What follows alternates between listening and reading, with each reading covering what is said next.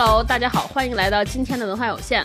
节目正式开始前啊，先插播一小段广告，大概需要三分钟的时间啊。今天又有喜欢的品牌来和我们合作了，就是 Ciso 咖啡啊，六幺八了，不知道大家开始囤货没？如果你有买咖啡的打算啊，不妨考虑一下今天我们的合作品牌 Ciso 冷萃咖啡液。这个是我喝过的非常接近手冲咖啡味道的即饮味咖啡液。因为冷萃技术呢，它最大的保留了咖啡的香气和风味，所以呢，就是味道已经和店里买一杯的那个咖啡非常非常接近了。所以如果你现在也没办法去咖啡店，但是呢又非常想念那些平时我们去咖啡店里买的那种层次非常丰富、味道非常浓郁的咖啡，我手里拿到的这款呢是 CISO 的长颈鹿冷萃咖啡液，它的是红色包装上上面有一只长颈鹿，然后这款咖啡液用的是门店出品的同款咖啡豆。所以喝起来呢，大家能喝到那种淡淡的太妃糖和巧克力的那种香甜。因为我自己啊，平时不太能喝习惯那种口感偏酸的咖啡，所以这款咖啡就非常非常适合我。就因为我根本尝不到任何酸味儿，而且它真的是非常方便，就是你把它撕开倒进一杯冰水里呢，就立刻能得到一杯冰美式，然后倒在一杯凉牛奶里边呢，就能得到一杯冰拿铁，然后整个全程大概也就需要三秒吧。而且因为北京真的最近特别特别热，所以我现在经常喝它的方式就是中午吃完饭啊，倒一杯加冰的苏打水，然后直接把这个冷萃咖啡倒进去，就是一杯非常非常凉爽提神的冰镇咖啡饮料，还有气儿，然后还零糖零脂零卡，贼健康。所以推荐大家一定要试试，而且今天下单，C 索还给我们准备了这个文化有限的这个小优惠券。之前原价九十九元的这个长颈鹿冷萃咖啡液，现在买两盒只要一百三十八，相当于一盒便宜了三十块钱，而且还给我们加赠了一个冷萃的咖啡杯，就是非常非常划算。心动的朋友啊，大家可以去天猫搜那个 CISO 旗舰店，就 C 是 S E E，So 就是 S A W CISO 旗舰店。然后跟客服报暗号“文化有限”，领取专属的优惠券。这个优惠一直可以延续到六月三十号，所以平时有习惯囤咖啡的朋友啊，千万别错过。那好呗，接下来就进入正片儿。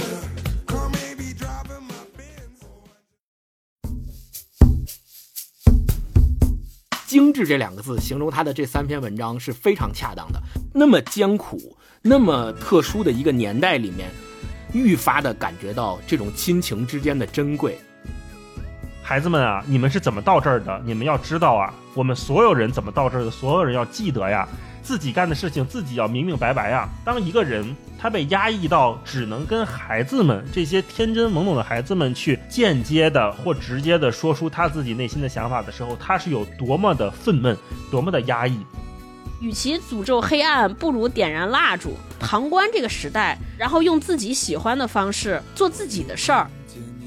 写作和阅读的开放与自由，取决于我们内心的能力。点上一根烟，我看不清了你的脸。Hello，大家好，欢迎来到新一期的文化有限，我是大一，我是超哥，我是星光，大家好。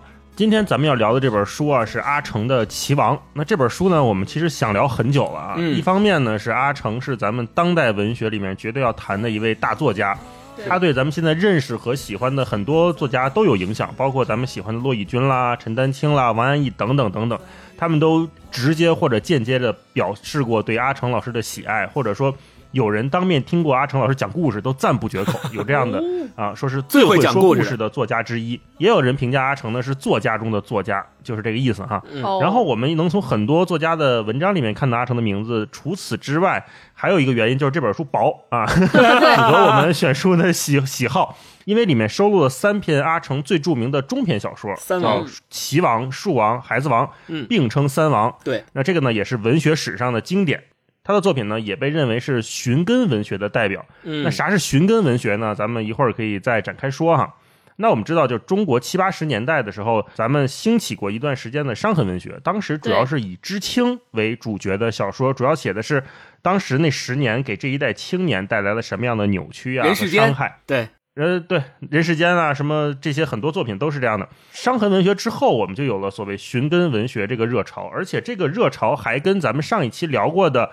马尔克斯有关系，为什么这么说呢？当时马尔克斯，我们说八二年获得了诺贝尔文学获得了诺奖，嗯，让很多作家看到了说，哦，原来写这个所谓第三世界的故事，也能得到全世界人的喜欢和认可。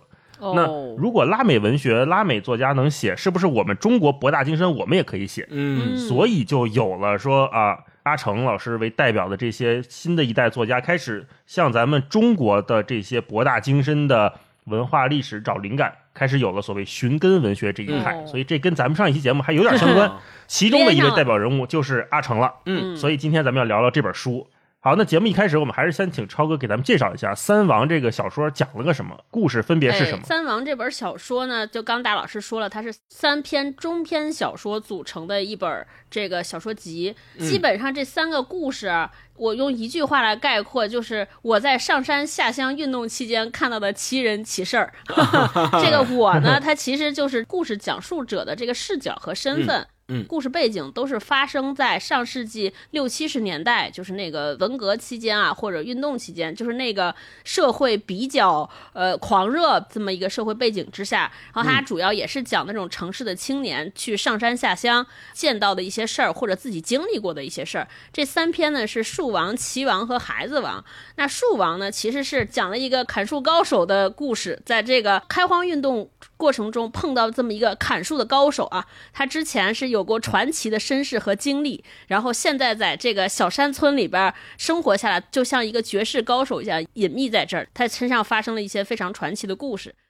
然后这个棋王呢，讲述的是一个象棋高手，就跟我们之前聊那个美剧一样啊，只是这个是民间高手，没有经过什么特殊的训练，对，跟后羿 骑兵一样，只是下的是中国象棋。这个高手也没有经过训练，都是靠自学成才啊，非常厉害。然后最后一个孩子王呢，其实他是第一人称，就是我被分配到了一个山村的小学去教书，然后碰到了一个。沉迷于学习的小朋友啊，这也就是这三王的故事。嗯然后我觉得这三篇故事，其实在我看来都是在讲了一种人啊，可能我概括的不会，但是我自己的认知，我觉得就是这些人呢，在那种疯狂的年代，不为外界所动，还能保持初心，然后、哦对，是的，是的。然后就是他们就特别适用那句话，叫什么 “stay hungry, keep real”，就真的是特别饿，stay hungry，真的是很饿，这还不不只是饥渴，就纯饿。Kirill 就是确实是保持那种良善和良知，一直在坚持自己认为对的事儿。啊、对所以我觉得这三篇故事非常非常读起来很短，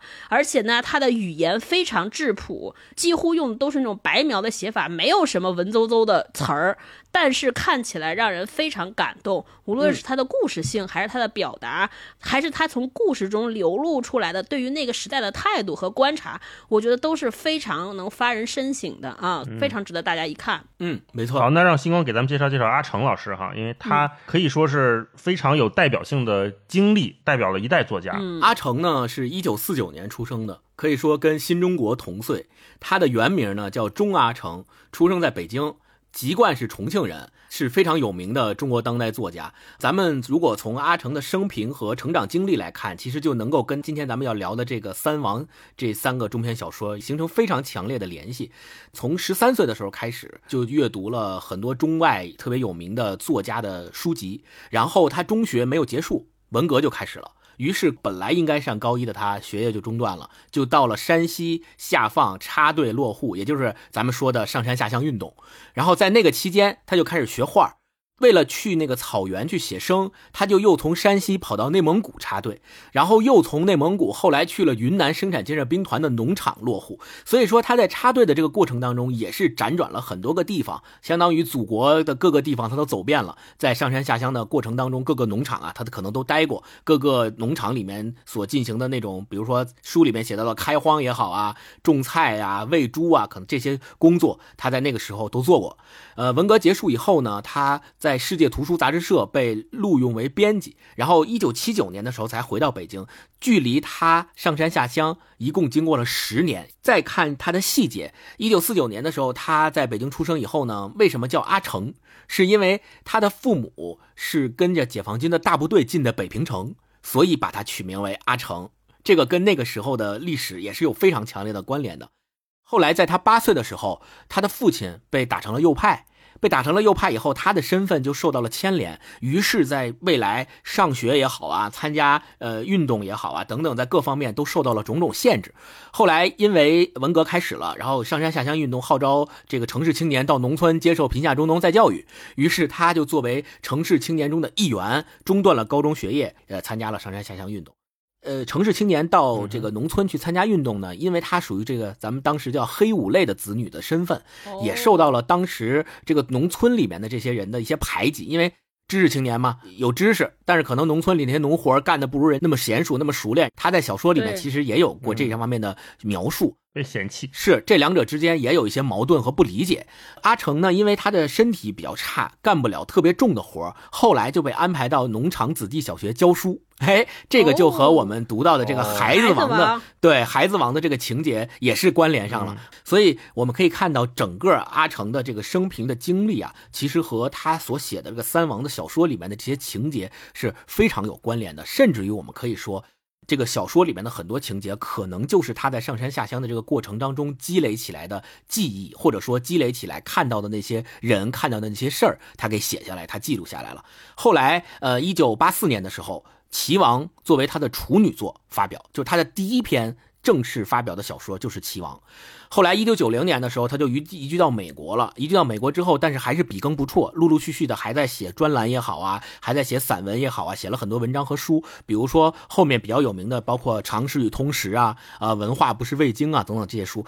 除此之外，他还担任这个编剧的工作。比如说大家都非常熟悉的《聂隐娘》，二零一五年的那个电影，他是参与了编剧的工作的，也入围了第五十二届金马奖的最佳改编剧本奖。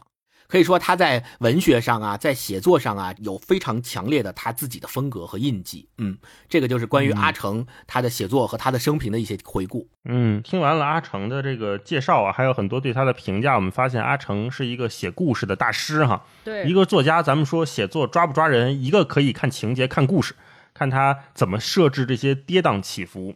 第二呢，就是看手法、看文笔。嗯，阿成就是这两者的大师。首先，他是一个非常会讲故事的人；另外，他的文笔也非常好。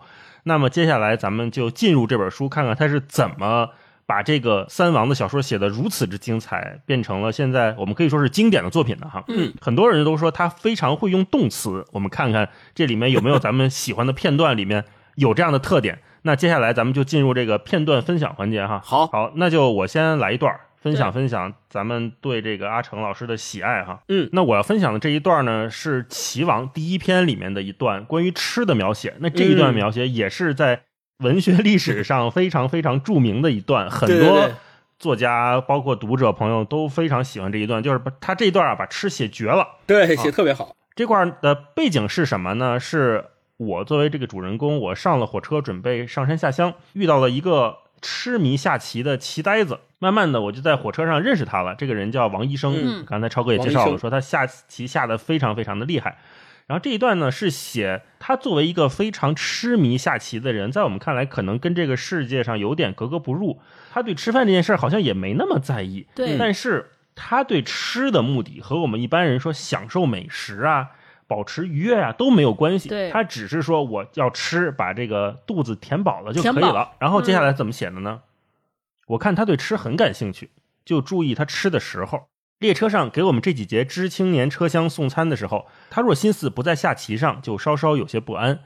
听见前面大家拿饭时铝盒的碰撞声，他常闭上眼，嘴巴紧紧收着，倒好像有些恶心。拿到饭后，马上就开始吃，吃得很快。喉结一缩一缩的，脸上绷满了筋，常常突然又停下来，很小心的将嘴边或下巴上的饭粒儿和汤水、油花用整个食指抹进嘴里。若饭粒儿落在衣服上，就马上一按，粘进嘴里；若一个没按住，饭粒儿由衣服上掉下地，他也立刻双脚不再移动，转了上身找。这时候，他若碰到我的目光，就放慢速度。吃完以后，他把两只筷子舔了，拿水把饭盒充满。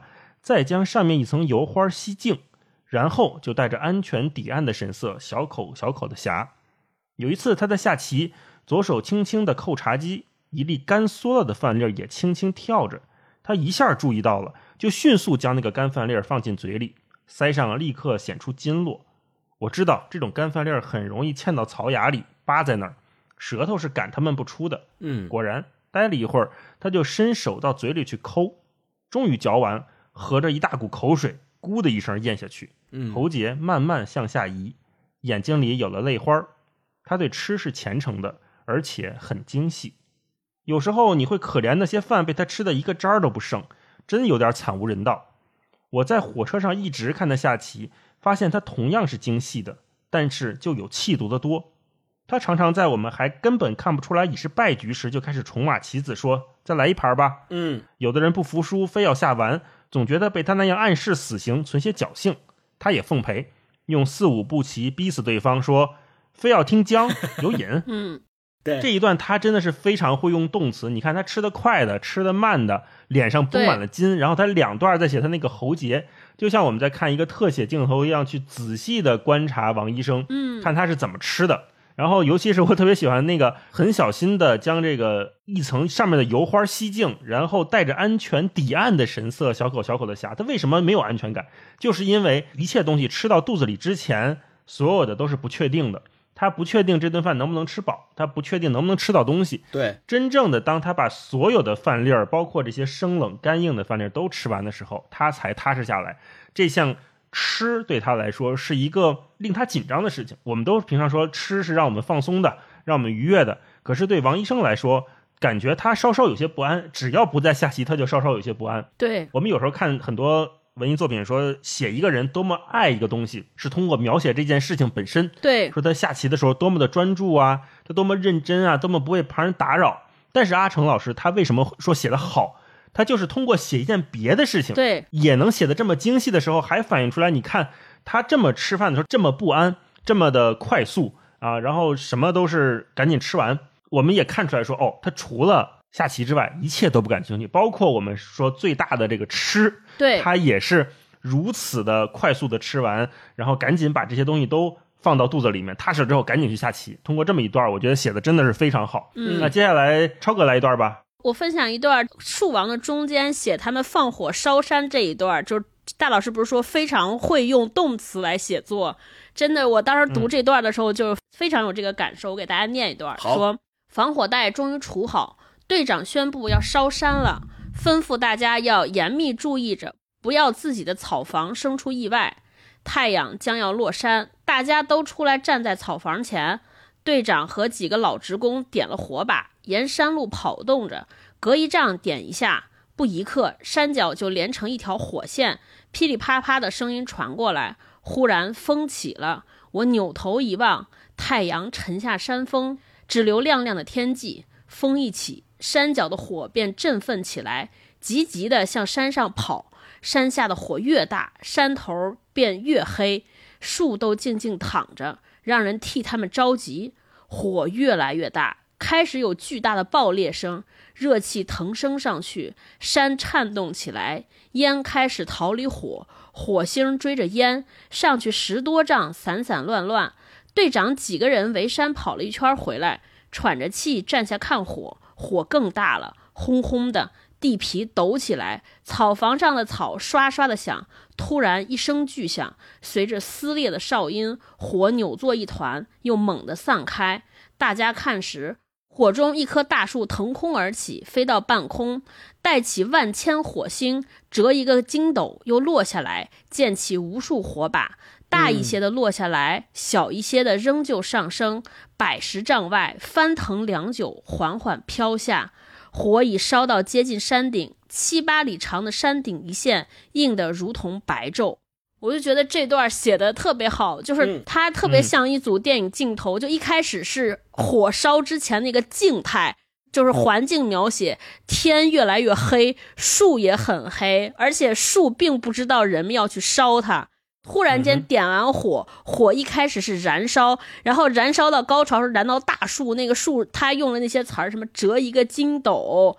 最后到最轰轰烈烈的时候，就说是连地都在抖，我就觉得就是由一个前面有一个环境氛围描写，一直在压抑的情绪，然后火慢慢蔓延开来，又突然间火苗长大，而且你感觉都是在慢动，就逐格画面，然后心中配的那种交响乐，我觉得整个画面描写的非常壮观，而且全是用的小词儿，动词儿，哦，我就觉得好会写呀，嗯，是树王这一篇，他因为在大山里面嘛，他很注意这些环境和气氛的描写。超哥刚才讲这一段，我也标了，然后我标的时候呢，我还又翻回头去看了这篇小说的开头。我发现啊，这三篇《齐王、树王、孩子王》，它每一篇的开头其实都有一种渐变的感觉。我不知道你们有没有这种感觉？你看《树王》这一篇，刚才超哥已经说了这个非常壮烈的烧火的这一段，嗯，但是《树王》的开头是怎么写的呢？运知青的拖拉机进了山沟，终于在一小片平地中停了下来。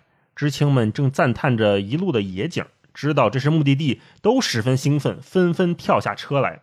平地一边有数间草房，草房高高矮矮，老老少少站了一溜人，孩子们如鱼般远远游动着。叭叭叭，讲了很多。你看前面啊，这一段是一个带有着期待，然后平静，进入了大山之后，所有人那种放松、兴奋，然后知青们在赞叹野景。你看前面是在赞叹景色有多么的壮丽，自然有多么的美好，但是读到后面我们就知道一切要发生什么，这个火要烧山了，包括这些。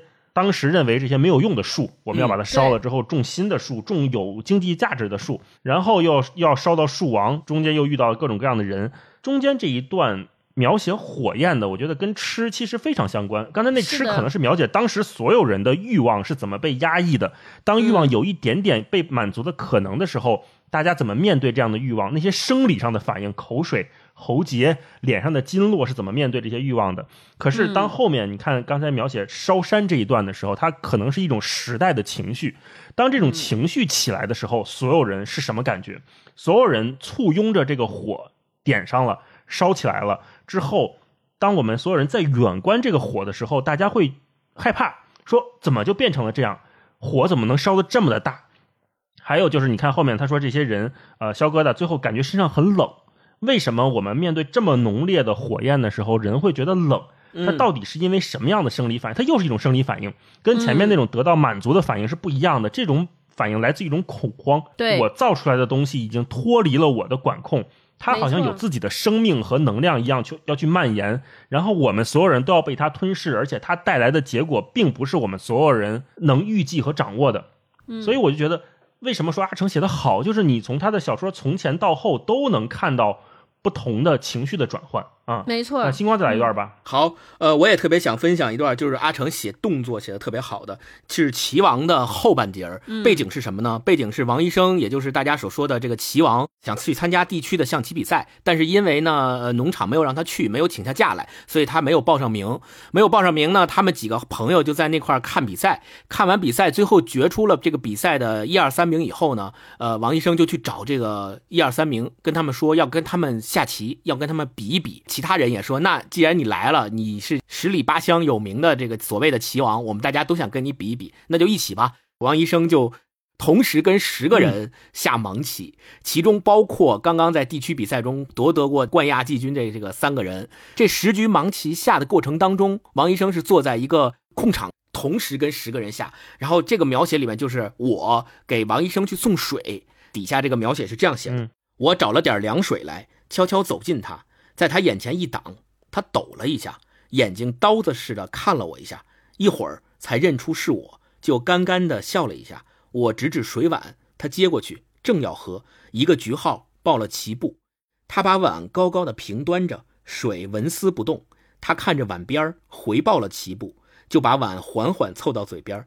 这时下一个局号又报了齐步，他把嘴定在碗边，半晌回报了齐步，才咽一口水下去，咕的一声，声音大的可怕，眼里有了泪花。他把碗递过来，眼睛望望我，有一种说不出的东西在里面游动。嘴角缓缓流下一滴水，把下巴和脖子上的土冲开一道沟。我又把碗递过去，他竖起手掌指住我，回到他的世界里去了。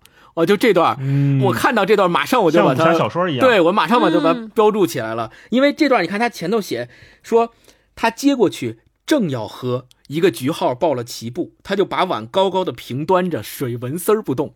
整个的人被定住了。他刚接过 碗，嗯然后紧接着他的全部心思还在那十局盲棋上，其中一局棋的旗号报了棋步，马上就要到他下了，他就马上开始又进入他的世界去思考，然后他手里端着水就定住了，定住之后报完旗号，缓缓的凑到嘴边，刚要喝的时候，又有人报了棋步，他又定住了，然后又回报了之后才喝第一口水，呃，从动到静。再到动的这一连串的过程的描写太棒了！这个场景就是我看这个他下十局盲棋的时候，就像是在看武侠小说，感觉就像是一个绝世高手自己一个人坐在山洞里独对这个十大门派的高手，然后一一就把他们打败。你看最开始他说我找了点凉水来，悄悄走近他，在他眼前一挡，他抖了一下，眼睛刀子似的看了我一下，啊，他完全沉浸在自己的世界里。突然这个时候有他带着杀气呢。没错，嗯突然之间有一个人拿了一碗水端在他面前，他被挡了，然后先整个身子抖了一下，然后紧接着眼睛一瞟，就刀子似的看了他一眼，就是你什么人？你来打扰我？现在这个时候你来打扰我？过了一段时间才认出来是那个小说里面的我，是他的朋友给他送水来了，然后才干干的笑了一下。我觉得哇，这个简直掌握的太棒了，这个动静之间的过渡啊。共动静之间的这个描写，真是场景太太厉害了，嗯，这个是我分享的一段。超哥来，我这段肯定你们都标了，就是《孩子王》最后的结尾，你们俩肯定标了。嗯他班上有一啊个小朋友给他写的一个日记，这个故事的背景呢，就是我，也就是第一人称，莫名其妙的就被派去。一个乡村小学里边当老师，选他当老师的原因特别简单，就是他是村里边唯一一个有高中学历文化的人，然后让他教初三。然后他就很惊讶，说啊，我也不行，我也不会呀，对吧？然后也没当过老师。然后那些人说没关系，没关系，你来吧。那些剩下的人连字儿都不认识，恨不得。然后他就去赶鸭子上架，就去了。去了之后，因为大家知道文革期间的那些课本啊，其实都是一些语录啊、文章啊。嗯他自己认为说这些文章不够优美，他达不到语文教育的效果，而且就是上课的学生水平也参差不齐，大多数人连字儿都不识，有的年龄很大，都有喉结了，有的感觉就是上小学，所有人黑压压的坐在一个教室里边，而且大家也没有教材，也没有教程，每天上课的内容就是老师在黑板上先把课文抄上，抄完之后教大家认字儿。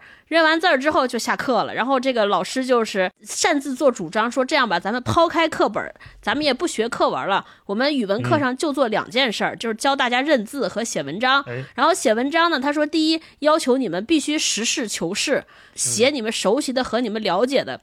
第二呢，你们要写这个文章，不要求你多优美，只要能把事儿写明白就行。对给每个小朋友留作业。然后有一天，他收到了一个小朋友写的日记，这个小朋友在写他父亲，妈呀，就太感动了。他是这么写的：说我的父亲是世界中力气最大的人，他在队里扛麻袋，别人都比不过他。我的父亲又是世界中吃饭最多的人，家里的饭都是母亲让他吃饱，这很对，因为父亲要做工，每月拿钱来养活一家人。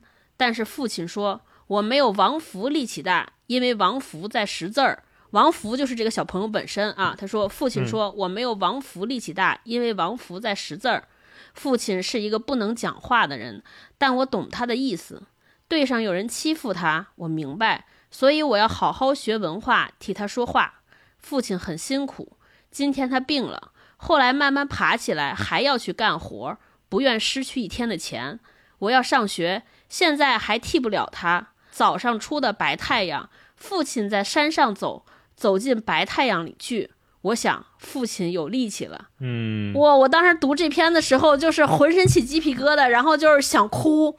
就是我觉得阿成老师太会写了。首先，他的语气就是模仿那些刚刚会写字儿，但是还话都不是说的很利索、很流畅的人，语气非常像。你看他用的这些措辞，说我的父亲是世界中力气最大的人，就是我们知道会写文章的人一定会说我的父亲是世界上力气最大的人，对吧？他写的用世界中。同时呢，他三言两语之中就把这个小孩对父亲的情感、父亲的身份都写得很明白，而且最后用了一句话说：“早晨出的白太阳，父亲在山上走，走进白太阳里去，还有画面，哇，我就觉得特别好，而且有了父亲对孩子那种爱的感觉，就是他关怀父亲，关照父亲，但是他又担心，但是又不知道怎么表达，就是用最质朴的语言表达最深层次的爱，我就觉得哇，好会写呀，太感动了。而且这里面还有一个特别妙的细节，就是刚才超哥说的这个白太阳，对，你知道啊，在。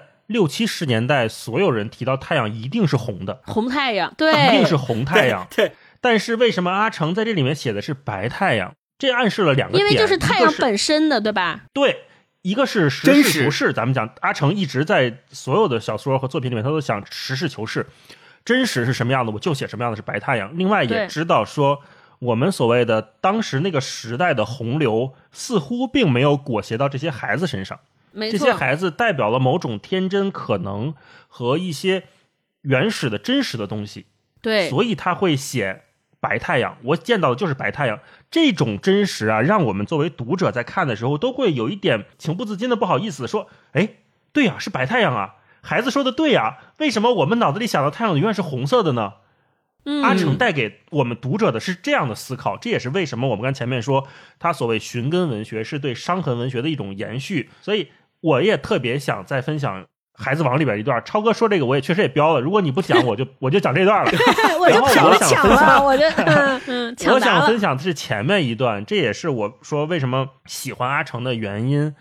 他好像是在借着老师教孩子写作文这件事情，在某种意义上表达着自己对文学、对当时这些写作人的另一种思考。我不能说他不满，但他可能会有他自己的想法和他自己的路线。完了，这段我肯定也标了，就是那一段，他在教孩子写作文的时候，他抒发了一段自己对文学写作的看法。嗯，表面上是教孩子的，实际上是说给所有人听的。他怎么写的呢？说听好，我每次出一个题目，这样吧。也不出题目了，怎么办呢？你们自己写，就写一件事儿，随便写什么字儿不在多，但一定要把这件事老老实实、清清楚楚的写出来，别给我写什么花样，什么红旗飘扬、战鼓震天。你们见过几面红旗？你们谁听过打仗的鼓？分场，对，那只是一张破鼓，哪里会震天？这些都给我去掉，没用。嗯，清清楚楚的写一件事儿，比如写上学，你就写早上几点来。早上几点起来干些什么？怎么走到学校来？路上见到了些什么？学生们又有人叫起来了，说：“以前的老师说那是流水账。”我说：“流水账就流水账，能把流水账写清楚就不错。别看你们上了八年，你们试试瞧。好，咱们现在就做起来，大家拿出纸笔来，就写一篇流水账，就写上学啊。接下来学生们怎么样呢？”学生们乱哄哄的说起来，纷纷在书包里面掏。这时候啊，看到这儿，你就能感觉到我好像已经置身在那个教室里了。我们所有人都有那个乱哄哄的时刻嘛。我一口气说了许多，竟有些冒汗，却畅快了许多，好像出了一口闷气。为什么出了一口闷气？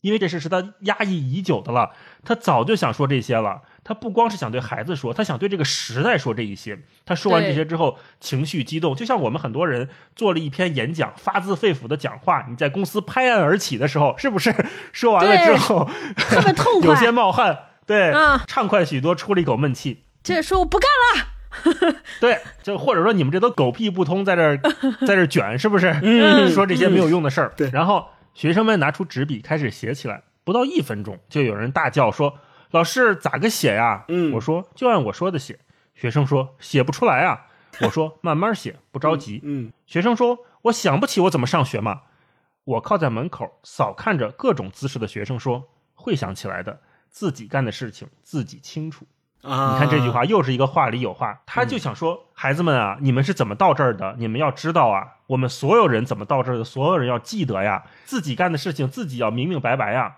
你看这一段，他真的是夹带了太多的私货，而且我看的时候，我也是看完之后会有那种浑身有点冒汗，却畅快许多的感觉。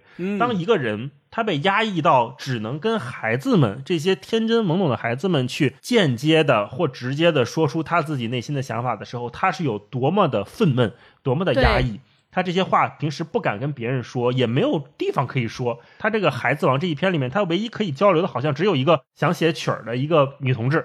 他们两个好像能互相交流，但是他好像又很多话是说不出来的，没错。而且说出来之后，他要考虑我是不是有风险，我说出之后会不会被人举报，会不会被人恶意的揣测，会不会让我又变得成分又更不好了，怎么样怎么样？好，那他只能借着教孩子写作文这一件事去把这个说出来。你看这三篇小说里面，他都有棋王里面，他有一个内心笃定的一个核，他是要追求某某件东西。对。然后在树王里面，他是树立了一个我们可能所有人都应该尊敬、都应该保留的一个根。那个树王就是那个根，就是根。对。你怎么理解那个根都可以，它可以是文化的，它可以是历史的，它可以是人心应该坚定的某样东西。嗯，好，那到了《孩子王》这里面，它表达的是某种传承，它这个传承是借由一本字典，那个字典就像我前面说的，象棋、大树、字典，都是这些我们看上去恒久不变的东西，这些我们流传了很久的那种类似于一种结晶的东西一样，它把每一篇里面都融入了一个这个。这个在我们说那个六七十年代或者阿成写作的七八十年代的时候是非常非常宝贵的。我们都知道，经过了那么大的一个时代浪潮冲刷之后，所有人都会觉得很漂泊、很没有根、很无力。我不知道要去哪儿，似乎又充满了各种各样的可能性的时候，阿成告诉我们，我们可以拿什么样的东西来把自己镇住？你可以是像树根一样扎住，你可以像一本字典一样流传下去。所以。看到这儿的时候，我哎呀，佩服阿成啊！嗯，那接下来星光再来一段吧。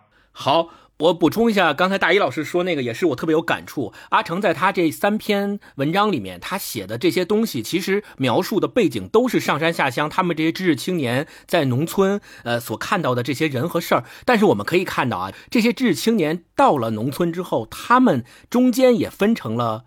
咱们说好几派，或者说对这件事情有不同看法的好几种人。比如说，在呃树王里面有一个就是特别积极开荒，呃烧山啊、砍树啊，就最后也是那个人带领着一帮人把最大的树王给砍倒了，对吧？有这么一派人，还有大部分的一派人呢，就是呃让我干什么我就干什么。我也不说，我也不反对，反正你让我干啥我就干啥，我都已经这样了，我我只能这样。然后还有一波人，我觉得就是以小说中的我为代表的，他们自己是有反思精神和反思意识，并且有反思能力的。阿成写这三篇文章的这个行为本身，其实就是一种记录，呃，就是把他们在那个过程当中的知识青年们对上山下乡这件事儿和在这个过程当中所看到的所有人和事的一种记录和反思。另外一个就是，你看他在《孩子王》里面也通过刚才大一老师分享的这几段，描述出了他对这件事儿本身的反思，他觉得这个事儿不应该这样。那我不管是跟孩子们说，还是我在自己的教学实践里去表达，都是我对这件事情说明我有自己的看法，而不是说人云亦云，或者说我我不去做那种急先锋式的人物。红太阳啊，就是红太阳，然后我砍树，我就是特别积极的，我要就要把这个树砍了，广阔天地大有作为，不是说要做那样的人，也没有说甘于去做那些默默无闻的大多数，说别人让我干啥我就干啥，我也不说。我也不反对，我也不提自己的意见，而是首先有自己的思考，其次他愿意把自己这种思考记录下来说出来。我觉得这个是特别特别宝贵的，在那个年代，或者说在任何一个年代，都是特别特别宝贵的一个精神。特别想分享的，在《棋王》里面，呃，我们知道刚才讲了王医生的那个故事嘛，一个是他对吃的那种执念表现在他的动作上，还有一个是他呃十局盲棋，他在下的过程当中就像一尊神一样立在那儿，然后像武侠高手一样对决。我再想分享一段，就是这篇文章里读的让我特别特别感动的一段，就是王医生的母亲对他的爱的这一段的表述，我觉得特别棒。王医生他从小其实家庭条件不好嘛，那个年代，呃，从小父亲就是很早就去世了，然后他母亲拉扯他和他的妹妹一起长大，在这个过程当中，王医生就慢慢慢慢的培养出了对象棋的兴趣，但是因为他们家呢。嗯，特别贫困，连连饭都不知道下一顿在哪儿的情况下，就很难说培养出呃，比如说像咱们现在一样，你孩子对这个象棋感兴趣，那行，那我花钱周末给你上个补习班，让你专门去学这个象棋，给带你去参加比赛，培养你这个兴趣，对吧？没有，那个时候根本没有，只能说他自己有这个兴趣，他就自己。扑在这个象棋上，自己去钻研，用各种各样的方式，不管去跟人学也好，还是去捡那些破烂的棋谱去研究也好。但是他妈妈特别特别希望他能够专注于能够吃饱饭的那些技能上。这个也是可怜天下父母心，我觉得也很正常。比如说前面这一段，他讲说，原先我看人家下的挺好，可我这一跟他们真下，还就赢了，一家伙就下了一晚上，饭也没吃。我妈找了来，把我打回去。哎，我妈身子弱，都打不疼我。到了家，他竟给我跪下了，说：“小祖宗，我就指望你了。你若不好好念书，妈就死在这儿。我一听这话吓坏了，忙说：“妈，我没不好好念书，您起来，我不下棋了。”你看，这个就是被生活逼的，他自己的这个兴趣啊，还有他妈妈被生活所迫。没有办法给他下跪，说你别下棋了，你好好念书吧。你要不好好念书，咱们家以后都吃不上饭，都得饿死。象棋的这个事儿跟吃饭没关系，你不能指着这玩意儿吃饭，别下了。就受到生活所迫，然后两个人之间的这种张力、这种冲突。紧接着后面又说到更感动的一点，他就说：“嗯，王医生把脚搬上床，盘了坐，两只手互相捏着腕子，看着地下说：‘我妈看不见我挣钱了，家里供我念到初一，我妈就死了。’”死之前特别跟我说，这一条街都说你棋下的好，妈信。可妈在棋上疼不了你，你在棋上怎么出息，到底不是饭碗。妈不能看你念完初中，跟你爹说了，怎么着困难也要念完。高中妈打听了，那是为了上大学，咱们家用不着上大学，你爹也不行了，你妹妹还小，等你初中念完了就挣钱，家里就靠你了。妈要走了，一辈子也没给你留下什么，只捡人家的牙刷把。给你磨了一副棋，说着就叫我从枕头底下拿出一个小布包来，打开一看，都是一小点大的籽儿，磨的是光了又光，赛象牙，可上头没字儿。妈说我不识字儿，怕刻不对，你拿了去自己刻吧，也算妈疼你好下棋。我们家多困难，我没哭过，哭管什么呢？可看着这副没子儿的棋，我绷不住了。嗯，读到这段的时候也特别感动，就是说绷不住了。对，没错，就是他妈虽然为了他的生计考虑，说下棋这个事儿管不上吃饭，就妈也不行了，要走了，那放心不下你，就告诫你说，咱们对下棋这个事儿还是要有清楚的认识，咱不能靠下棋吃一辈子饭，还是要好好学习。但是妈对你这个就是下棋这件事儿，因为街上四邻都说你棋下的好，而且。我也真真正正看到了你特别真的是好这个。作为母亲来说，我对你这个好下棋这件事儿没有什么帮忙可以帮得上的地方。那我唯一能做的就是我偷偷的用捡别人用剩下的那个牙刷棒给你磨了一副棋，然后又因为不识字儿没有办法给你刻字儿，只能说你自己留着自己刻。就这个就是让我觉得特别感动，就是临终之前啊，他妈妈对他的这个爱呀，真的是。写的淋漓尽致，然后而且他下盲棋之前，把他那个布包托付给了我，我要下棋了，你帮我保存好这个包，这个包里有我妈的遗物，就是这副棋，说无论如何不能丢。然后他说行，你放心吧，我一定给你保护好。然后等到他把这十局盲棋下完了，他战胜了那个冠军之后，我把棋还给他的时候。王医生绷不住了，说：“我今天相当于在这个下棋这件事上取得了成就，但是我妈也看不见了。就这个前前后后的这个过程啊，联系起来那么艰苦、那么特殊的一个年代里面，愈发的感觉到这种亲情之间的珍贵。就我觉得能够支撑王医生一直。”走下去，一直在象棋上，愿意说，我一定要取得一个什么样的成就，也是给我妈妈的在天之灵一个告慰，特别感动，特别感动。嗯，而且像下棋这一段，我记得作为旁观者吧，我作为旁观者，中间也有一段，他好像也看到了王医生的母亲那段写的也很漂亮，就很像一个电影的高潮。他说，我心里忽然有一种很鼓的东西涌上来，这个鼓是古老的鼓啊，喉咙紧紧的往上走，读过的书有的进了。有的远了，模糊了。平时十分佩服的项羽、刘邦都在目瞪口呆。倒是尸横遍野的那些黑脸士兵从地下爬起来，哑了喉咙，慢慢移动。一个樵夫提了斧子在野唱。忽然又仿佛见了呆子的母亲，用一双弱手一张一张的折着书页。折书页就是因为他们家要糊口嘛，要捡废品，去去折那些东西。嗯。所以你看，好像这个主人公我，他也被王医生的母亲那种情感所打动。到这个时候，他已经不再佩服那些大人物了。他看到了那些尸横遍野的士兵，看他那描写的就像僵尸一样，好像突然又从坟墓里面从地上爬了出来，慢慢的移动。然后又看到了樵夫，也是一个没有名字的人。然后又看到了呆子的母亲。这时候他才意识到什么才是那种很古的东西。它不是一个。名人的符号，而是真真正正每一个人，他们和自己亲人的连接，他们自己珍视的东西，小的东西。对，所以我看到这儿的时候，也觉得，为什么说阿成是寻根文学？他为什么很喜欢那些古古的东西？不是代表陈旧，而是代表了一种可能更深层次的每个人本能一样的东西。他不是对像他说的那些大喇叭放的歌，不是那些宣传口号和横幅。而是真真正正一个母亲为一个孩子一双手一双手折着的书页，对，一刀一刀去磨的那个牙刷瓣儿，那个才是那个寻根的根。有的时候我们会把这个根也看得很大，说是中华文明五千年，什么中华文明博大精深，这个当然没错。对，可是我觉得阿成要写的一定不是这么大的东西，他在里面反而对这些大的东西有一种反思。没错，他想接近的是另外一种。嗯好，那接下来我再来一段是关于吃糖的，关于吃的。吃糖这一段啊，也在历史上很有名，是树王这一段里面的。树王这一段里面的我呀，要给这个树王的孩子对，树王的儿子，儿子给带一块糖吃，然后小朋友啊没见过糖，这个时候我们能看到一种稀缺时代人对物资的渴望。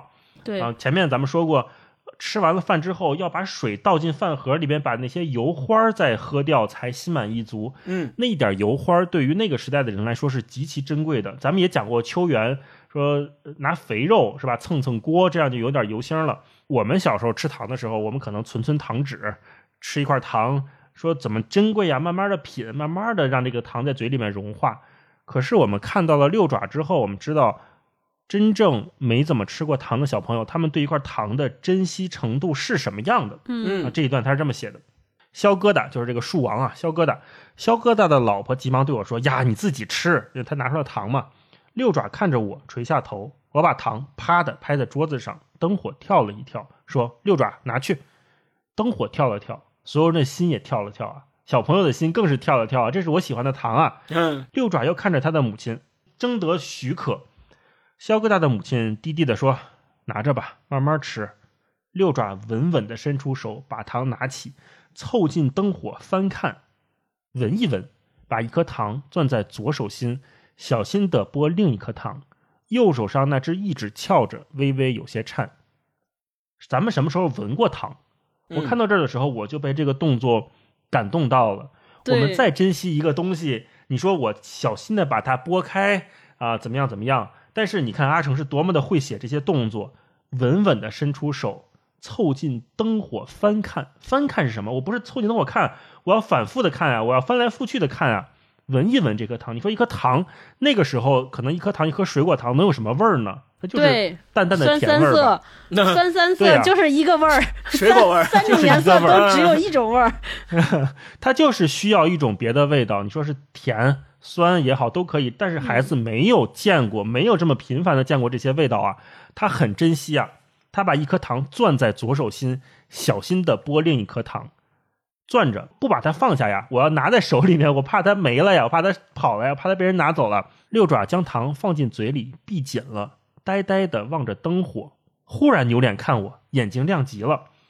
这时候你就像那个小朋友一样，我把糖放到嘴里了，整个人呆住了。我好像没吃过这个味道，或者这种味道我几年才能吃一次的时候，愣住了，晃神儿了，忽然扭脸看着我，眼睛亮极了。我尝到那个味道了，我尝到那个甜味儿了，是不是？嗯，然后我问六爪说：“我们刚来时你吃到几颗？”六爪一下将糖吐在纸上，说：“我爹不让我去讨别人的东西。”肖疙瘩的老婆笑着说：“他爹的脾气犟，不得好死。”队长呆呆地看着六爪，叹一口气，站起来说：“老肖回来，叫他找我。”我问老肖上哪儿了？六爪很高兴地说：“我爹去打野物，打了野物，托人去线上卖了，便有钱。”说完，小心地将糖用原来的纸包好，一起攥在左手里。我看到这儿，我又没有想到，前面没想到是孩子闻这个糖很清晰，更没想到的是他含了一口，一句话的功夫啊，就是一句话，就是我问了六爪一句话，我们刚来的时候你吃到几颗？一句话的功夫，六爪把糖吐出来，小心的包好，一起攥在左手里面。嗯，就舍不得一次吃完。对，舍不得吃完啊，我尝尝味儿就行了，我尝尝味儿，然后赶紧把它拿出来包下来。然后接下来又又一段对话，我们就不说了。接下来说，呃，我作为主人公我就离开了，说月亮仍旧很亮，我不由站在场上四下望望，目力所及的山上树都已翻倒，如同尸体，再没有出来时的神秘。不知从什么地方空空隐隐的传来几声几字叫，心里就想，也不知肖疙瘩听到没有。又想象着山上已经乱七八糟，肖疙瘩失了熟悉的路径，大约有些尴尬。慢慢觉得凉气钻到裤裆里，便回去睡觉。啊嗯，，这一段前面是一个孩子那么珍惜一个糖，在一个挺温馨的家里面吃到了糖，有了自己喜欢的物件攥在手心的这感觉。他走出这个房间之后，看到了是他们造成的，也不是他们吧，可能是这个时代造成的，整个山已经光秃秃的了。肖疙瘩作为一个一辈子生活在山里面的、跟树相伴的人，打猎的人，他好像没有了自己的家园，他的家园被一把火烧掉了，没有了熟悉的路，不知道要去哪儿，不知道怎么回到家里面。然后我的感觉是什么？我们一般都说心头一紧，心里一凉，头皮发麻。但是阿成好像不止一次的说，凉气钻到裤裆里的这种感觉。嗯，我不知道这是一种什么样的这感觉。都是对对对，我正说呢。对，就是是不是腿馊得慌？好像不止在一个故事里面说的这种感觉，让我印象特别的深刻。所以嗯我们说阿成会写吃啊，他会写东西啊，会写动作，他通过侧面通过这些人对一件物件的珍惜、保留，去描写我们在那么一个荒谬的时代，人还可以珍惜着什么。对，这也是所有人在看阿城的时候的那种通感。为什么阿城能写作让大家喜欢这三篇小说，奉为经典这么多年，一定是有他的道理的。没错。嗯，我再分享一个小小点吧，就是我觉得阿成他除了会写这些吃啊有关的细节之外，我觉得他对人物形象的塑造也是非常非常棒的。你比如说，我们不说那些主角，齐王啊、树王啊、孩子王啊，这些其实都是小说里面的主角。我们说他对小说里面配角的塑造也很精彩，比如说齐王里面的那个绰号叫脚卵的那个人叫倪斌，他们的朋友。嗯其实倪斌他的家庭出身要比我和王医生都要好，他他属于干部子弟、干部家庭，但是也没有办法在那个时代都得上山下乡去插队，去当知识青年，到农村里去干活。但是明显他家庭条件会好，比如说前面倪斌刚跟他们见面的时候，呃，年轻人嘛，大家。不想让别人看不起我，刚认识的新朋友嘛，所以倪斌最开始的时候，他也会说，类似于表示自己吃过见过，表示自己家里面会有很多高朋满座的那种好吃过好多好东西。对，比如他说，脚卵就犯下碗筷，说年年中秋节，我父亲就约一些名人到家里来吃螃蟹、下棋、品酒、作诗，都是些很高雅的人，诗做得很好的，还要互相写在扇子上。这些扇子过多少年也是很值钱的。大家并不理会他，只顾吃。脚卵眼看蛇肉见少，也急忙捏起筷子来，不再说什么。你看这个互动就写的 很有意思，就他一个人在那说，然后大家都不理他，因为前面有蛇肉吃呢，然后大家都吃蛇肉对，吃好东西。然后他一看，哎，大家都不理我，说这些也没用，那行吧，那我也赶紧得吃两口，所以他也拿起筷子来吃。就可能大家对对这种现象吧，可能已经熟视无睹了，就是很习惯了，就可能大家互相之间也经常会有这种互动。那紧接着呢，你看下面他们吃完一会儿以后，脚卵又开始说了。脚卵抹一抹头发，说：“嗯，蛮好，蛮好的。”就拿出一支烟，先让了 王医生，又自己叼了一支烟包，正在放在衣袋里，想了想，便放在小饭桌上，摆一摆手，说：“今天吃的都是山珍，海味是吃不到了。我家里常吃海味的，非常讲究。据我父亲讲，我爷爷在时专雇一个老太婆，整天就是从燕窝里拔脏东西啊，开始说怎么吃燕窝。啊但是你看他前面那个细节特别好，就拿出一支烟，先让了王医生，这说明他是非常懂礼节的，非常懂待人接物的。其次说，又自己叼了一支烟包，正待放回衣袋里，想了想，便放在小饭桌上。摆一摆手，这意思就是他一开始的时候还有点自私，说我让了你一颗，我自己抽一颗，又想说，哎，我想留着这烟，可能是一个平时不太能够抽到的好烟，习惯的，对，后来想放过来，放过来，然后就说，哎，哎，看大家都在这儿，好像又觉得不太好，啊不太合适，对，又掏出来，然后又放在了烟桌上，意思就是大家今就抽我的啊，今天大家都抽我的，啊。所以这个动作又表明他点心疼的。是的，他是一个内心虽然是干部子弟家庭出身的人，但是其实内心是个挺善良的，挺好的，愿意跟大家打成一片，愿意跟这些可能家境不如自己的同样的年轻人们在一起的这些人，并且互相是有理解的。也是正因为如此，王医生在倪斌跟他第一次见面下了棋之后，倪斌不是回他的那个宿舍了嘛？所以看着倪斌的背影，王医生说了一句：“倪斌是个好人。”所以后来他们也成为了朋友嘛。倪斌还动用自己家里的关系，把他爸爸珍藏的一幅乌木旗送给了那个地区的那个书记，为就是为了让那个王医生参加比赛嘛，对吧？就是这个过程呢，我们也可以看到他们之间的这种。呃，情感或者说朋友之间的感情也是真挚的，惺惺相惜。没错。后面还有就是，他说，呃，脚卵一开始的时候吧，还是挺有点自私，就是说让他去拿酱油膏，然后他拿回来的不是酱油膏，是别的，然后大家就用借着他那个东西把那蛇肉吃光了。你看啊，说脚卵站起来说，我去拿些东西来吃，大家都很兴奋，等着他。一会儿，脚卵弯腰进来，把东西放在床上，摆出六颗巧克力。半袋麦乳精，纸包的一斤精白挂面。巧克力大家都一口咽了，来回舔着嘴唇麦乳精冲成稀稀的六碗，喝得满屋喉咙响。王医生笑嘻嘻地说：“世界上还有这种东西，苦甜苦甜的。”我又把火升起来，开了锅，把面下了，说：“可惜没有调料。”你看啊，脚卵说：“我还有酱油膏。”我说：“你不是只有一小块了吗？”因为之前他说他只有一小块了，你不是只有一小块了吗？脚卵不好意思地说：“嗨。”今天不容易，王医生来了，我再贡献一些，就又拿了来。你看，写的太棒了，一个细节 就是他一开始的时候，人管他要酱油膏，他刚认识那个王医生，他也不知道他喜不喜欢自己，对方是谁，对，不知道能不能跟他打成一片，能不能呃是同同路人啊，觉得对方都很好，也还没下棋嘛，他就只拿了一点点就说我先试探一下，有点小私心在里面，但是。跟王医生交流完了，下完了几盘棋之后，就觉得这个人是好人，可交，而且棋路非常正，就觉得这个人真好，我想跟他做朋友，所以主动的拿来了自己珍藏的巧克力呀、麦乳精啊、挂面呀，请大家吃。吃完了之后问说没有酱油膏了，说我那还有，然后被人揭穿了以后还不特别不好意思的说说，哎嗨，就是今天王医生来了，对吧？都在这儿了，大家都已经是这么好的朋友了，对，那我也我也我还有什么可藏着掖着的，我就都拿出来贡献出来，无所谓。对我觉得这个就是。是能够表明说，这些人作为朋友来说之间的感情真挚。其次就是大家都是真诚的人，大家都是直率的人，都是愿意为真正交朋友而。不惜说这些东西其实都是物质上的东西，没什么，就是为了交朋友无所谓，我就拿出来大家共享。我觉得这个感情啊，恰恰是在那个年代更加珍贵的金子般的这种感情，金子般的这种性格，嗯，特别好，给我印象特别深刻 啊。我觉得这段写的好的，当时我印象深刻的有两点，一个呢是跟大一老师前面讲的，就是你如何写王一生这个人，有一种写法呢，就是写他本身。还有一种写法，就是通过跟他接触的人的反应和反馈，然后来写他。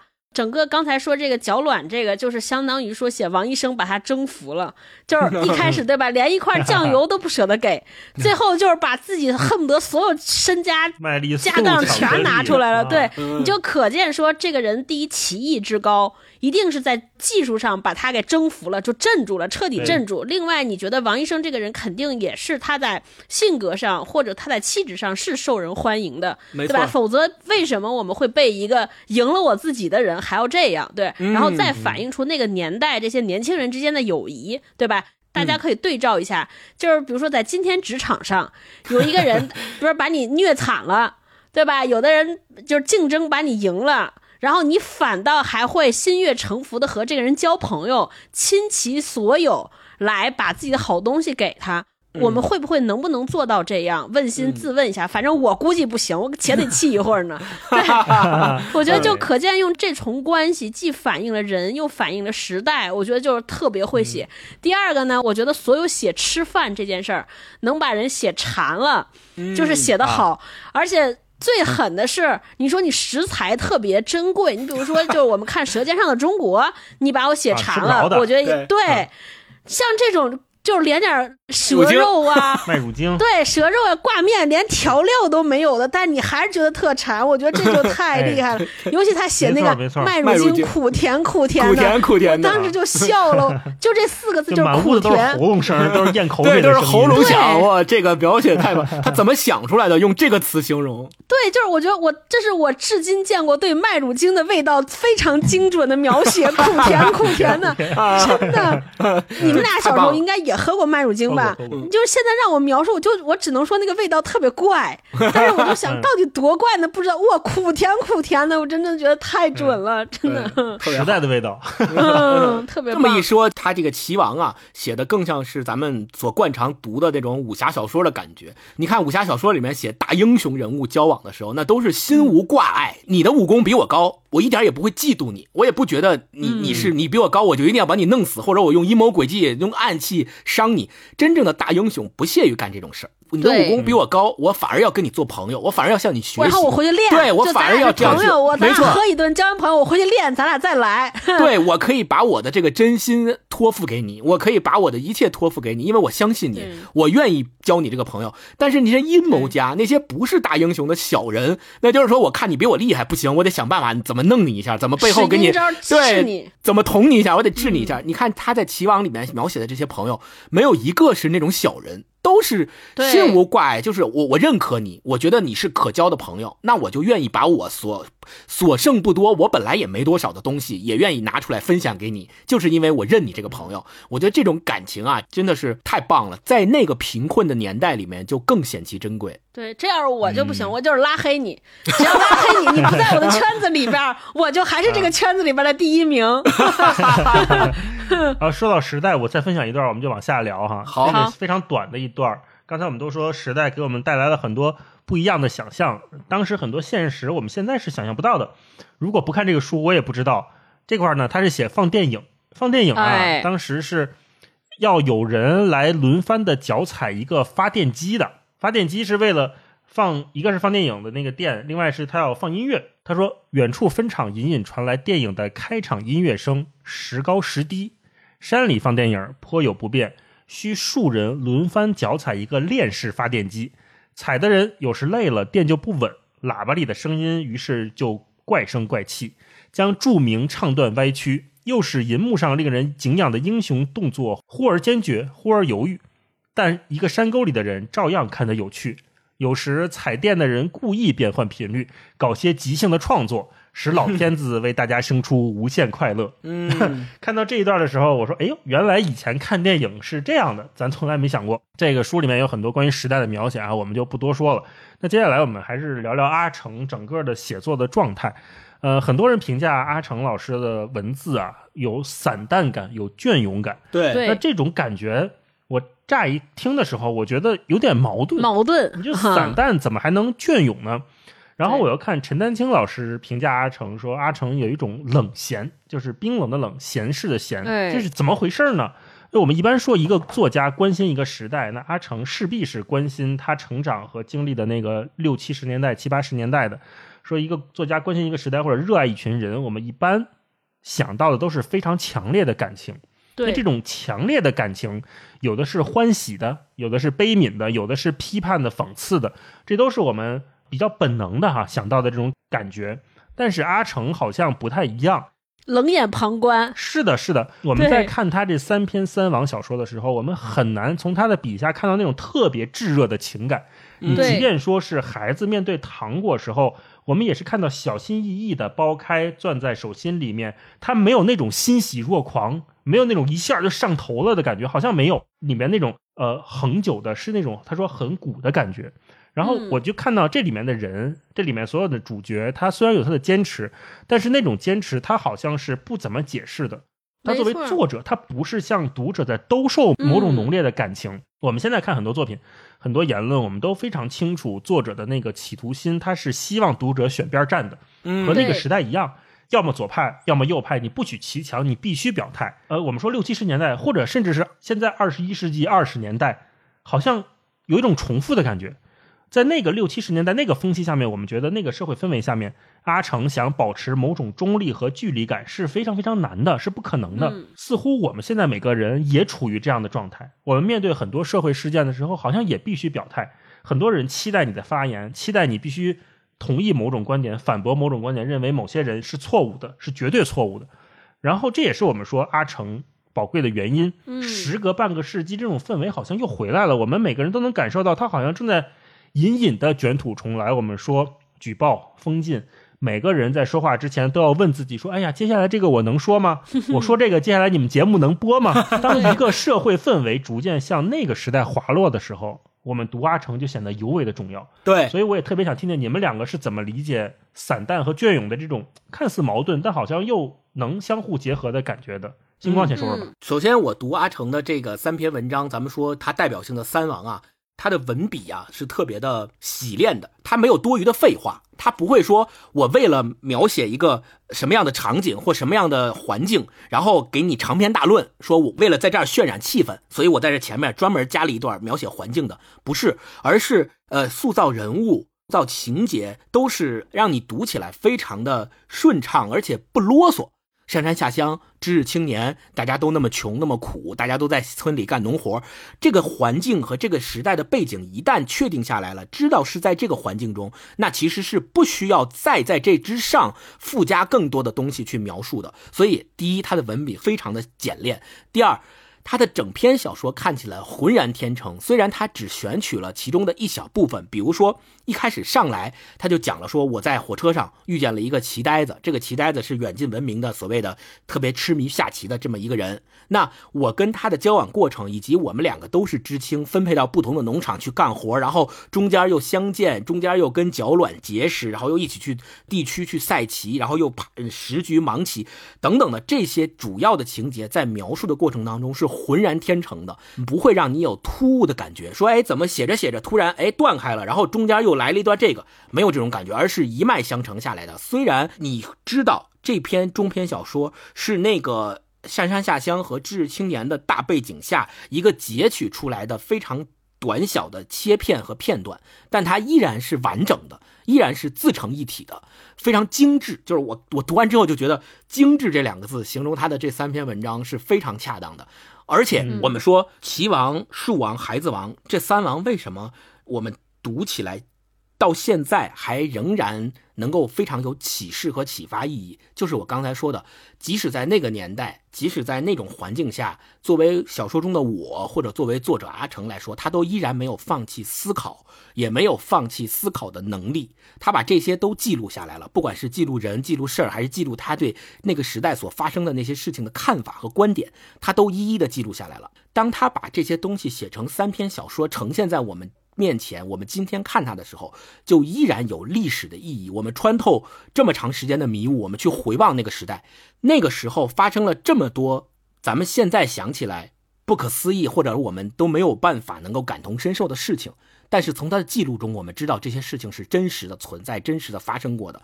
历史上就是有这样的人，历史上就是有这样的时期。我们在当下以及在未来。就会引起我们的思考：我们是不是还依旧能够接受未来的某一天，或者当下的现在突然又出现这样的相似的情景出现在我们生活中？我们能不能接受？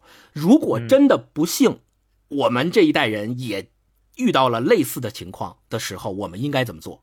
啊，我们能够从阿成的这个记录中得到什么启发？就是要把它记下来，让它成为一个未来的关照。嗯。嗯，超哥呢？嗯，我先说，就是我对于阿成老师的这三篇文章，我的一个。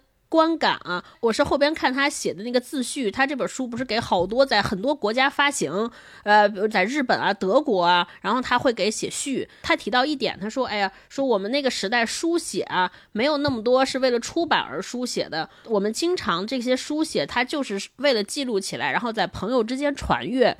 所以我在思考说，是不是正是因为那些时代的环境，也造就了他整个文风和写作风格的形成，就是他整。”整个的内容，就今天话说，就没有那么多的刻意的产品思维，所以呢，他就没有很强的表演欲望，甚至是说服欲望啊，因为他不迎合，对，所以他写的那些，就他的里边写的这些故事，以及故事里边的人，我不知道你们有没有那种感觉，都是有一些漫不经心，或者是说游离于时代之外。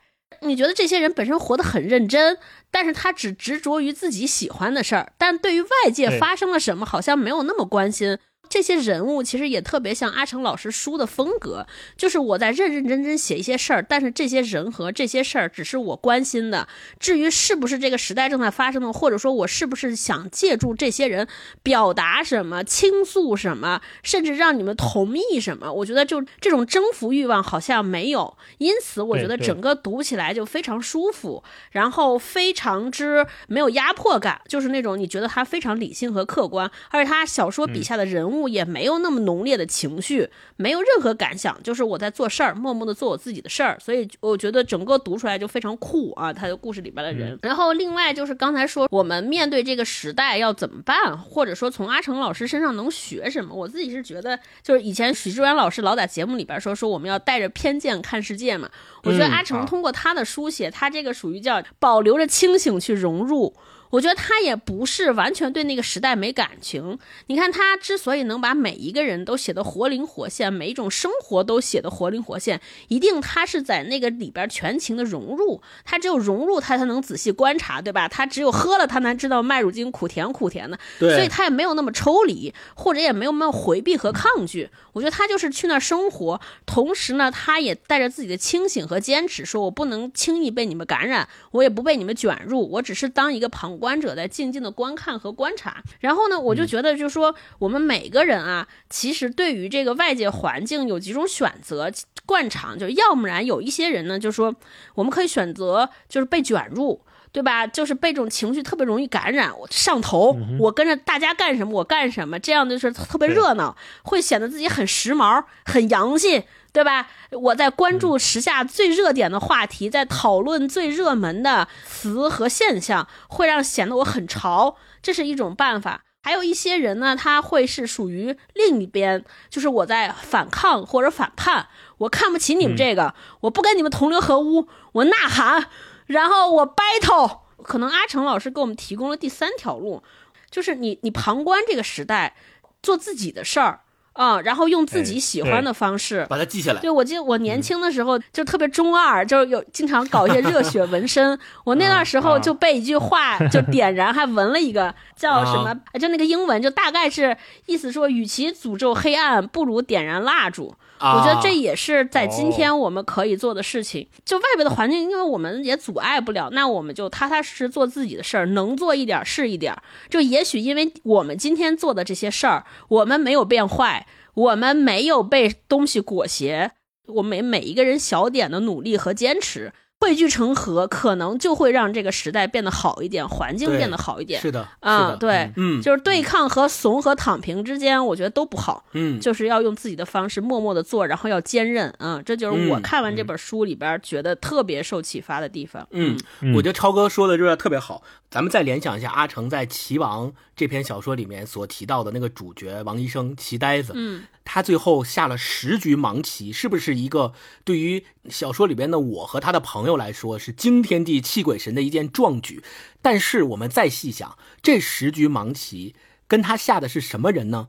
虽然是地区比赛里面决出来的冠亚季军，但是这是一场除了这篇小说之外没有被任何官方的记录记录下来的比赛，对不对？他没有说王医生赢了这三个人，他就是那个地区的冠军。没有，如果没有这篇小说，是不是说这个故事就只能存在于？当年那些看过这十局盲棋的这些人，就只能存在于他们的心里。那对于王医生来说，我们现在讲他做这个事儿有没有意义呢？在那样的时局、那样的环境下，按照我们现在的惯常标准来评价的话，那就没意义啊！你跟人比十局盲棋，你再厉害，也就这些人知道。外边看的这几十个人、上百人和你身边这些朋友，等到这个比赛结束之后，可以出去给你吹去，说啊，我们有一个朋友叫棋王王医生，他这个谁谁谁什么时候一下十局盲棋都把这些人赢了，他才是真正的棋王。你说出去之后，脱离你这个小圈子，谁又知道你呢？官方认你吗？不认。你在任何官方记录里也没有你这一号人物，只是流传于那些小圈子里边的民间传说里。那做这件事还有没有意义？是这篇文章给我们的一个另外的启发。我从棋王和后边那个孩子王里边，其实孩子王，我认为那个孩子王应该就是我我念那封信的那个孩子，不一定是老师。从我的视角，我觉得他们从他们身上，我能看到一些事儿是什么呢？就是自己驱动自己，这个力量才最强。就是你看棋王，无论是下棋的王医生，还是那个努力要通过写字认字来改变家庭命运的孩子，他们都是发自心底的热爱自己干的这件事情。就有的时候，就是星光刚才说那个说下棋这个事儿，我觉得就是因为他自己有自驱力，自己热爱这件事情，他非常明白自己要去哪儿，在这条路上的终点在哪儿。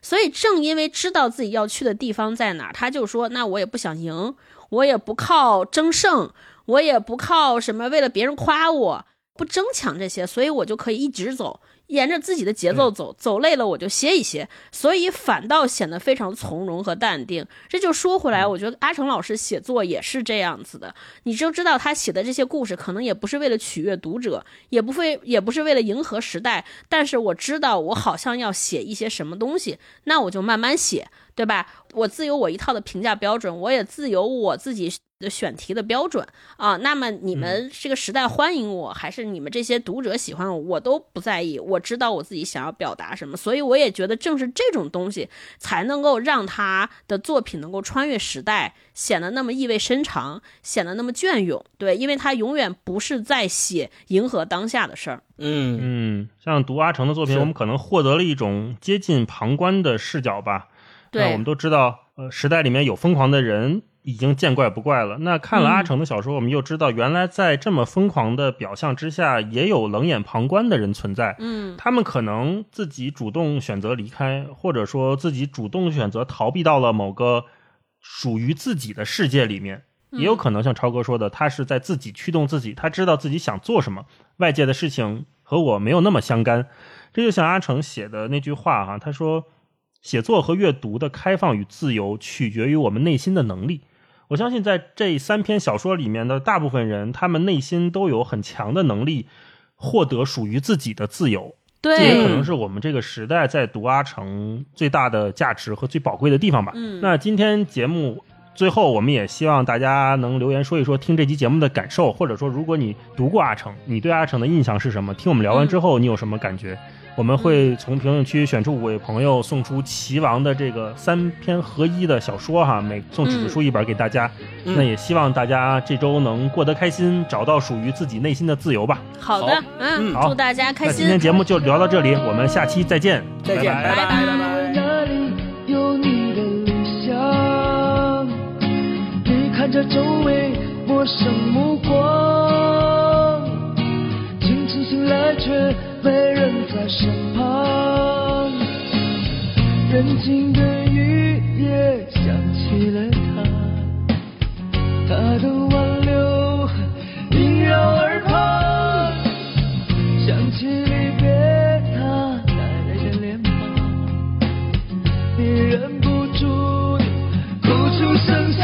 我多想回到家乡再回到他的身旁看他的温柔善良来抚慰我的心伤就让我回到家乡再回到他的身旁让他的温柔善良来抚慰我